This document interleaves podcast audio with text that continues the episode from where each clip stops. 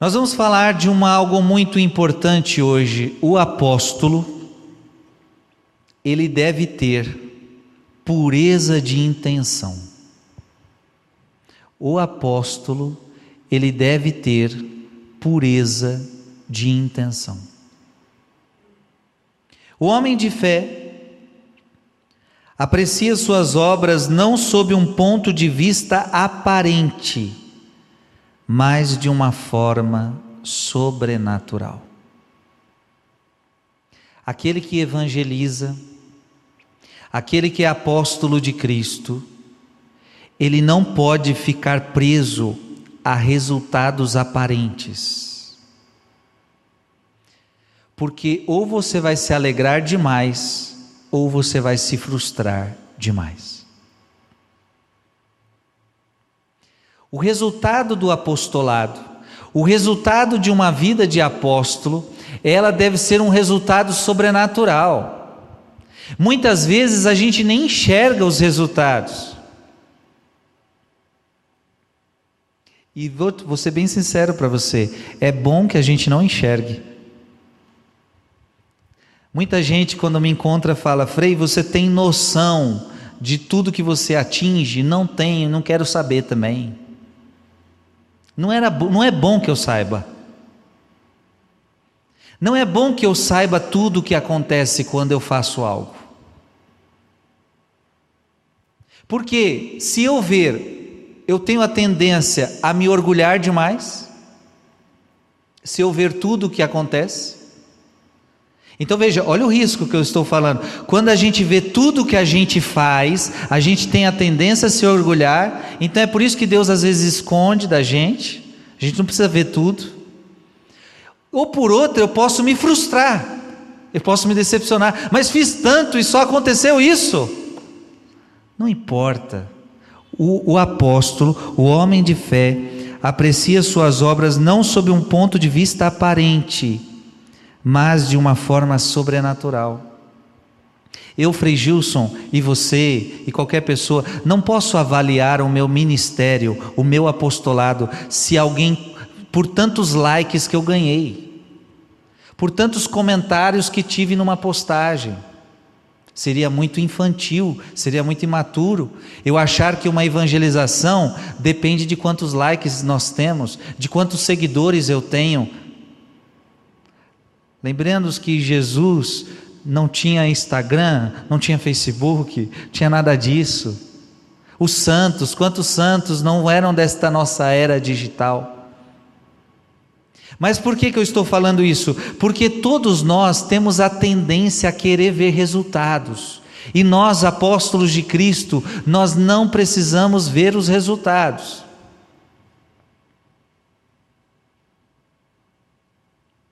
Eu vou falar mais agora específico para você, para que você entenda o que eu estou querendo dizer. Às vezes você faz tanto dentro da sua casa, você faz tanto para os seus filhos, você faz tanto para o seu marido, você faz tanto para não sei quem, e você não vê resultado. E cuidado quando você quer ver, você não precisa ver. Tem gente que fala, eu rezei a quaresma inteira. Por exemplo, eu rezei a quaresma inteira e eu não vi resultado. Quem disse que você não viu? Você não viu, mas o resultado veio e virá. Às vezes aquela pessoa que você rezou a quaresma inteira, ah, eu rezei para ela se converter, não converteu. Daqui cinco anos ela pode se converter. E aquela quaresma que você rezou serviu. É que você não vê, filho. Deus esconde, porque senão você se orgulharia também. Já pensou? Se ajoelhou, acordou quatro da manhã, vou rezar por esse, ele logo se converte, vou fazer aquilo por aquele, logo ele cura. Se você fosse assim fácil, a gente se orgulharia. Deus às vezes esconde os resultados de nós. A gente tem que entender que a gente tem que olhar tudo sobre o ponto de vista sobrenatural. Amém? Você precisa se considerar como um simples instrumento. Nada mais. O que, que o Frei Gilson está sendo agora na sua vida? Instrumento. Assim como o violão que estava na minha mão, assim como esse microfone que está na minha mão, assim como essas câmeras estão aqui no meio de nós. Nós somos meros instrumentos. E nada mais. Ei, não sou eu que converto vocês, eu não tenho poder para isso. Eu não tenho poder para isso. Quem é que converte vocês? Deus, o Espírito Santo. Não ache que é você que vai converter o teu filho. Não ache que é você que vai converter teu marido. Não, não é você. É Deus quem vai converter. Você é apenas instrumento. Mas precisamos ser um bom instrumento, porque eu boto um violão desafinado na minha mão, ou me dê um violão ruim para tocar, vai ficar horrível. Coloque um microfone ruim na minha mão, você vai ver que vai estar tá horrível você me escutar. Bote uma câmera ruim na nossa frente, você vai enxergar tudo ruim. O instrumento precisa estar bem. Eu preciso ser um bom instrumento. Vai alimentando na sua alma o horror por qualquer contentamento que seja fruto das suas próprias aptidões. Que lindo isso daqui. Horror por qualquer contentamento. Eu não posso me contentar pelas coisas que eu faço. Vamos, vamos entender isso. Não fui eu quem fiz. A obra não é minha. Então, às vezes, o meu contentamento, eu não estou me contentando com a glória de Deus que agiu em mim, mas eu estou me contentando com o resultado que eu fiz acontecer. Cuidado. Este é o perigo do apóstolo. E aí por isso que eu falei que é a pureza de intenção, porque então o apóstolo não está pregando para a glória de Deus, mas ele está pregando porque isso causa é bom para ele é prazeroso para mim. Então tem muita gente que canta, é músico de Deus, porque é prazeroso, é gostoso estar aqui. Mas você não deve pregar porque é gostoso, cantar porque é gostoso, interceder porque te dá prazer, servir a Deus porque te dá prazer. Não, não é contentamento seu, é contentamento dele.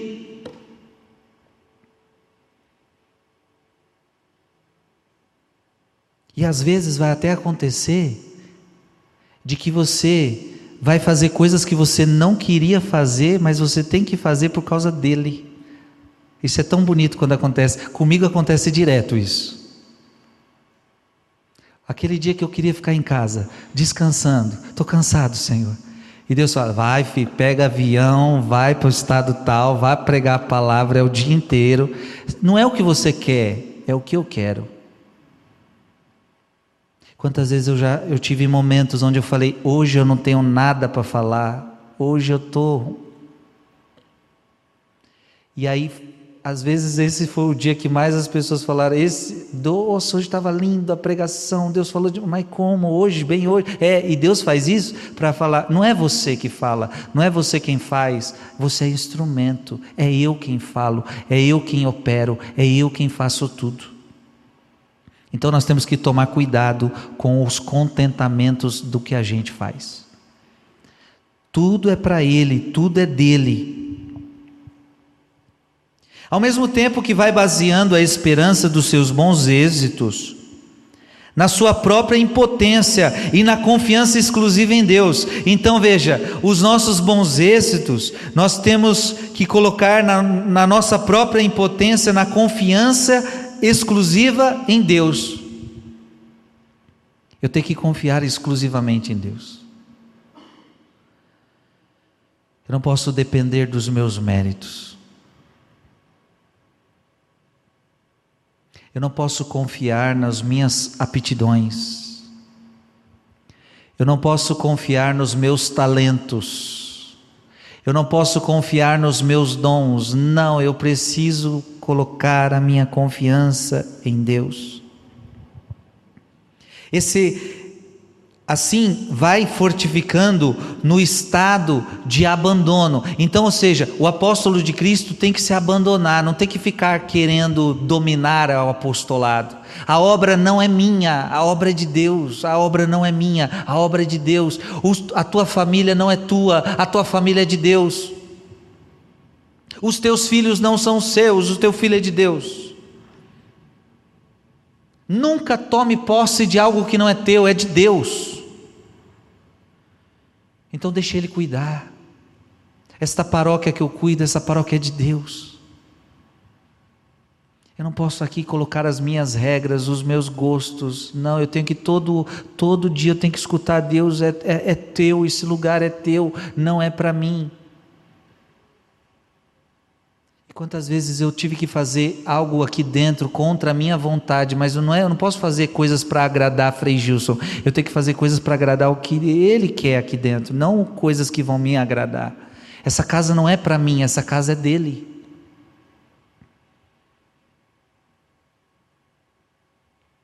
Quantos pais ficam tristes quando o filho, hoje é dia da vida consagrada, hoje é dia do, do, da vida consagrada, hoje é dia do religioso. Quantos pais ficam tristes quando o filho diz: Eu quero ser padre, mãe, eu quero ser, eu quero ser padre, pai. E aí o pai fica triste, a mãe fica triste, porque você quer que o filho seja aquilo que você quer e não o que Deus quer para ele. Que ridículo! É quando a gente quer tomar controle da situação nós não entendemos que a obra é dele, nós então temos que ter abandono, confiança em Deus. Assim então é preciso ir fortificando esse estado de abandono. Esse abandono não diminui em nada o seu ardor por empreender novas obras. Trabalha como se o bom êxito dependesse unicamente da sua atividade, quando na verdade espera unicamente de Deus. O resultado depende de Deus. O fruto das nossas obras depende de Deus, não depende de nós. Eu gosto muito daquela palavra da Escritura. Um rega, um planta, o outro regra, mas é Deus quem faz crescer. Você pode até pegar uma plantação normal. Pega uma plantação normal.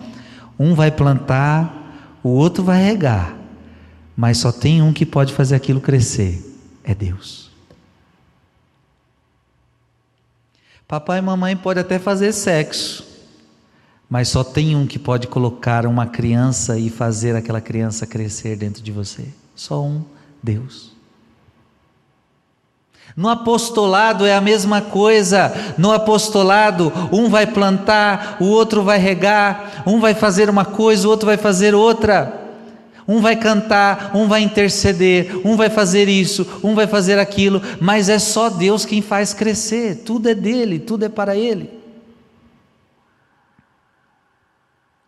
De bom grado subordina todos os projetos e esperanças aos desígnios incompreensíveis desse Deus, que para o bem das almas com mais frequência se serve das adversidades que dos triunfos. Então o que, que a gente vai fazer? Nós temos que subordinar os nossos projetos a Deus. Você tem planos? A gente falava, a música foi o que a gente cantou. Você tem planos? Você tem projetos? Que bom que se você subordinar os seus projetos a Deus porque é Ele que vai mandar. Deixa Ele mandar na sua vida. É tão bom quando a gente faz isso. É tão bom. Eu vou dar o meu exemplo. Este ano, vocês já sabem disso, já partilhei algumas vezes, mas este ano Deus colocou no meu coração. Eu, eu já estava com projetos. Quais seriam os meus projetos? Eu quero viajar esse mundo todo, porque eu tenho um ardor, eu quero pregar para tudo que é lado. Ide por todo mundo e pregai o evangelho a toda criatura, não é isso que a Bíblia diz? Esse ardor está aqui dentro. Ide por todo mundo e pregai o evangelho a toda criatura. É isso que eu quero. Esse ardor está aqui dentro. E eu digo como Paulo: ai de mim se eu não pregar o evangelho. Então, eu, eu, eu vim para 2022 assim: ide por todo mundo e pregai o evangelho a toda criatura. Aí Deus fala comigo e diz assim: mas este ano eu quero que você não viaje por todo mundo, você vai ficar na sua paróquia, na sua igreja. E aí o que eu tive que fazer? Subordinar os meus planos, os meus projetos aos projetos dele. Sabe o que significa? Que este ano eu vou encontrar, claro, continuo na internet, eu estou aqui na internet, estou na televisão, até porque aqui na minha paróquia. Vamos continuar os trabalhos e a gente assim ainda chega muito longe. Mas significa que eu não vou encontrar mais aquelas multidões que eu poderia encontrar nos grandes eventos, aquelas coisas todas. Mas eu tive que subordinar. E aí, por exemplo, tudo está começando agora em fevereiro. Que dia é hoje? Nem sei que dia é quarta. Segunda-feira agora. Hoje é quarta-feira. Segunda-feira agora, segunda-feira passada, eu celebrei uma missa na casa de, das pessoas aqui da paróquia. Que coisa mais linda. Não era multidão, não eram 10 mil pessoas, como às vezes o Frei vai em tantos lugares mas eu fui numa família com 15 pessoas. Pude celebrar uma missa para gente que estava muito tempo sem vir para a igreja. E pude celebrar a missa, pregar a palavra e confessar praticamente todo mundo e ver todo mundo voltando para Deus. É isso. Talvez eu nunca teria alcançado essas pessoas se eu tivesse querendo ir para as 10 mil. Dá para entender?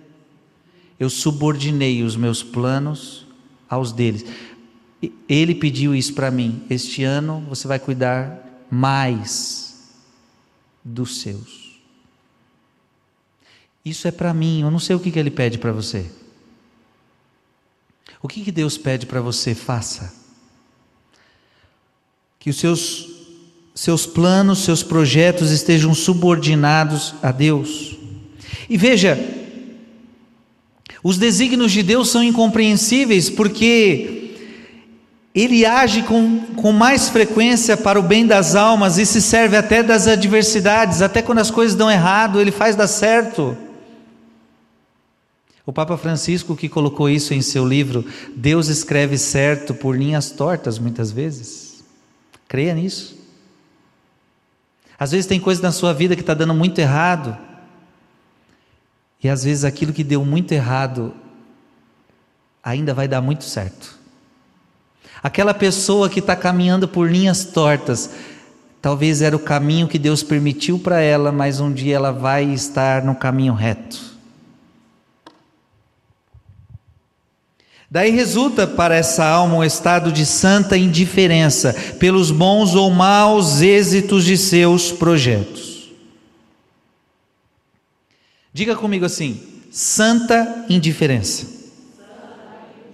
Eu vou lhe ensinar hoje a importância da santa indiferença. Isso aqui é ensinamento dos santos. O que é santa indiferença? Daí resulta para essa alma um estado de santa indiferença pelos bons ou maus êxitos de seus projetos. Você tem um projeto, você se deu bem naquele projeto, indiferença não se alegre demais. Você teve um projeto, aquele projeto foi mal, não se entristeça. Ou seja, você nem se alegra muito e nem se entristece. Você é. Veja, não é uma indiferença assim, displicente. Por isso que está chamando santa indiferença. Santa indiferença é assim: é como se você não tivesse apegado àquela realidade. Se deu tudo certo, não foi culpa minha, foi Deus quem fez. Se deu tudo errado, é porque eu sou pecador mesmo, eu sou miserável. E eu, eu, eu tendo a isso mesmo. Agora, esta santa indiferença faz você estar no lugar certo. Esta santa indiferença a gente tem que ter em, em muitas outras realidades. Eu tenho que estar feliz, eu tenho que estar em paz, por exemplo, estando doente ou não. Tendo riquezas ou não. Eu tenho que ser indiferente. É como Paulo dizia: eu sei viver na abundância e sei viver na pobreza. Se eu estiver num lugar onde tem bastante coisa boa, eu sei viver assim. Mas se chegar num lugar onde tem, não tem nada, eu também sei viver assim. Eu sei viver tendo, sei viver não tendo. Sei, ser, sei viver na abundância, sei viver na pobreza, sei viver com saúde, sei viver sem saúde. Indiferença. Então você vai ter um projeto. O projeto teve êxito Glória a Deus. Não teve êxito? Glória a Deus também.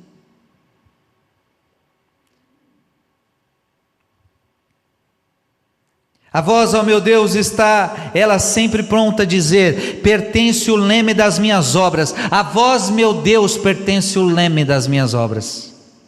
Limitar-me-ei a trabalhar com generosidade. O que cabe a mim, eu faço com generosidade. Se depender de mim, eu faço com generosidade. E sempre em paz a concentrar esforços para atingir resultados. É claro, eu vou fazer minha parte, eu vou dar o meu melhor. Eu aqui hoje preciso dar o meu melhor. É para Deus que eu estou fazendo. Eu preciso dar o meu melhor, com generosidade, coração em paz. Eu preciso concentrar os meus esforços para que eu tenha os resultados que, que precisamos ter. Mas deixando-vos decidir se o bom êxito vos dará mais glória do que o ato de virtude que um revés de, me daria oportunidade de praticar mil vezes. Bendita seja a vossa santa e adorável vontade, que eu possa, com auxílio da vossa graça, tanto reprimir os mínimos sintomas de vã complacência, se abençoardes os meus projetos com êxito, como humilhar-me e adorar-vos, se a vossa providência julgar conveniente reduzir a nada o fruto das minhas fadigas. Se Deus achar que o que eu estou fazendo agora merece êxito, ele que quis que tivesse. Mas se ele achar que deve ser frustrada essa obra, ele permitiu. Reduziu a nada o meu trabalho. E é ele quem sabe o que ele faz. É ele quem sabe. Então é muito triste quando a gente quer controlar as coisas.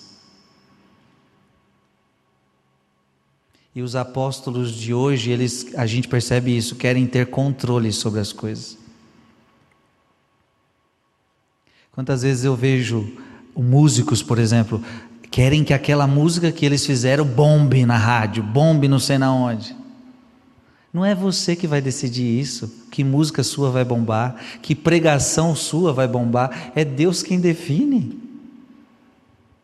A minha experiência, por exemplo, as músicas que eu nunca dei a mínima foram as que mais bombaram. Eu vou dar um exemplo. A música Eu Te Levantarei, eu não queria colocar no CD. Primeira vez que eu falo isso. Eu te levantarei. Eu falava, eu, e para ser sincero para vocês, eu, eu falava, é uma música tão simples. E eu tentei compor mais coisa nela. Eu falei, ah, para colocar no CD, vamos tentar deixar ela maior, fazer uma outra estrofe. E eu tentava, e eu tentava, e eu não conseguia. E aí Deus me dizia: é assim que eu quero, coloca. E eu não dei a mínima. Para dizer que é Deus quem faz. Hoje é uma das músicas que mais vocês conhecem, é uma das que mais tocam as pessoas. E eu falo, tá vendo? Não é eu não é eu que sei, não é eu que defino qual é a música, qual é a pregação, o que, que eu. Por isso a gente tem que fazer, a gente tem que ser indiferente, a gente tem que deixar o resultado com Deus. O, no, o, meu papel é compor, o meu papel é rezar, o meu papel é pregar, o meu papel é anunciar, o meu papel é evangelizar, o seu papel é ser bom pai, o seu papel é ser boa mãe, o seu papel é ser um bom esposo, uma boa esposa. O resultado é Ele que define. O seu papel é trabalhar, o teu papel é estudar, o resultado é ele que define. Ah, eu estudei na faculdade X, eu fiz isso, eu não consegui ter êxito, eu não consegui ter resultado, isso, e agora você vai se frustrar porque estudou para ser médico e agora não é médico. Estudou para ser engenheiro, agora não é engenheiro. Talvez não era isso, não sei. Você esperava um resultado, a vida te mostrou outro, e você teria que ter uma santa indiferença. O verdadeiro apóstolo utiliza todos os triunfos e reveses para aumentar a sua esperança, dilatar sua alma através de uma resignação cheia de confiança na providência. Então, eu, os triunfos e, os, e as decepções, eu uso como esperança. Eu abandono tudo à providência de Deus. É a providência de Deus que define o que, que ela quer fazer, o que não quer fazer. Eu não tenho que decidir o que vai ser, o que não vai ser. Nem da minha vida e nem da vida dos outros. O meu papel é fazer a minha parte. Qualquer acontecimento em seu apostolado, ainda que mínimo, serve-lhe de motivo para um ato de fé. Então, quando as coisas não dão certo, talvez Deus está querendo ensinar para o apóstolo que eu preciso ter fé, e não fé em mim mesmo, não fé nos meus talentos, não fé na minha capacidade, mas fé nele, nele. Os meus passos são teus. Qualquer momento do seu trabalho perseverante lhe fornece ocasião de praticar um ato de caridade, porque pelo exercício da guarda do coração chega a ponto de proceder em tudo com uma pureza de intenção cada dia mais perfeita e pelo abandono consegue tornar o seu ministério cada vez mais impessoal. Desta maneira, Todas e cada uma das suas ações vão se impregnando cada vez mais das virtudes de santidade. Se a gente tiver pureza de intenção, cada vez mais porque veja, isso é pureza de intenção. Eu prego, eu canto, eu faço apostolado para Deus, não porque quero retorno, eu não quero retorno de nada, nem êxito, não estou preocupado com isso, eu só estou preocupado em te servir, Senhor, eu só estou preocupado em fazer tua vontade. Então, se você vive assim, você vai se santificando, o seu apostolado te santifica. E como seu amor pelas almas, a princípio mesclado de muitas imperfeições, vai aos poucos se purificando, o verdadeiro apóstolo acaba por não mais ver essas almas senão em Jesus. Então, quando é o verdadeiro apóstolo, eu começo a ver as almas em Jesus. Por não mais amá-las senão em Jesus, e assim por Jesus as conquistá-las para Deus, filhinhos meus, por quem eu de novo sinto as dores do parto, até que Cristo se forme em vós. Então, quando eu tenho pureza de intenção, eu não prego para querer aplauso, para querer êxito, para querer resultado. Eu não faço apostolado para querer glórias. Eu não faço apostolado para querer resultado. Eu faço apostolado porque amo Jesus porque vejo Jesus nas almas, porque quero Jesus em mim, quero Jesus em você, e, e Ele que decide como que tudo isso vai ser. Amém. Nos abandonemos à vontade de Deus.